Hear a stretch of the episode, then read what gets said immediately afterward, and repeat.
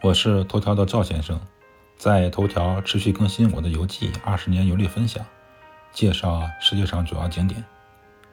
本篇文章共有三张照片。我有近一个月没好好陪孩子们了。这个十一假期自驾游，带孩子到处转转，一天天不是开车就是带孩子们疯，还真是挺累。那今天忙里偷闲更新游记。先把之前这些年的游记补充完。这篇文章介绍卢浮宫著名的油画藏品《最后的晚餐》。这幅作品太有名，世界上有很多文献和影视作品对其进行解读，以至于我都不知道该如何在这篇文章中介绍它，还是仅仅谈我自己一些浅薄的理解吧。当然，老规矩，先上照片。看过以上这张照片的网友可能会觉得有些奇怪，这个《最后的晚餐》怎么和自己见过的不太一样呢？因为大部分网友见过的油画《最后的晚餐》是下面这个样子，或者是这个样子。著名的悬疑、历史、宗教小说家丹·布朗创作的小说《达芬奇密码》对以上两幅作品中的画作《最后的晚餐》做了详细的解读，例如。圣杯、叛徒、圣徒、圣母玛利亚等等。上面的油画由达芬奇创作，收藏于意大利米兰圣玛利亚感恩修道院。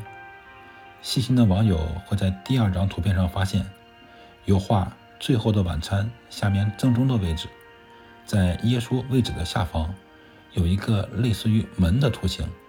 这是什么呢？知识点一。达芬奇的油画《最后的晚餐》是画在教堂的餐厅一面墙上。画中的门这个图形之所以存在，是因为那个位置它就是一个门。关于这扇门的故事，网上有详细的描述，感兴趣的朋友自己去查找吧。当然，达芬奇的画作《最后的晚餐》承接了修道院。知识点二。现在收藏《最后的晚餐》的修道院，被最新的技术手段完全密封，真正做到了恒温、恒湿、全封闭。整个修道院成了一个博物馆，很多人为了参观《最后的晚餐》，专程来到修道院，经过三道门才可以看到这幅传世之作。那么话说回来了，图二、图三。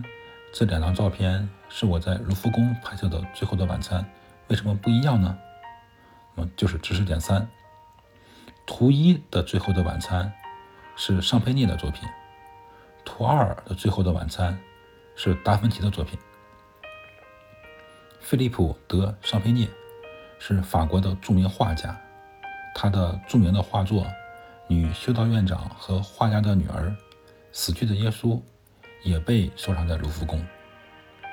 尚佩涅的《最后的晚餐》有很多类似的宗教画作的范本，大量的画家以他的画作为原型进行创作。《最后的晚餐》也是被引用的非常多的宗教题材油画。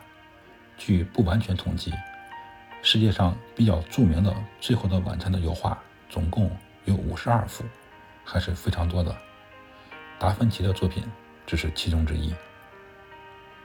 赵先生，二零二零年十月四日。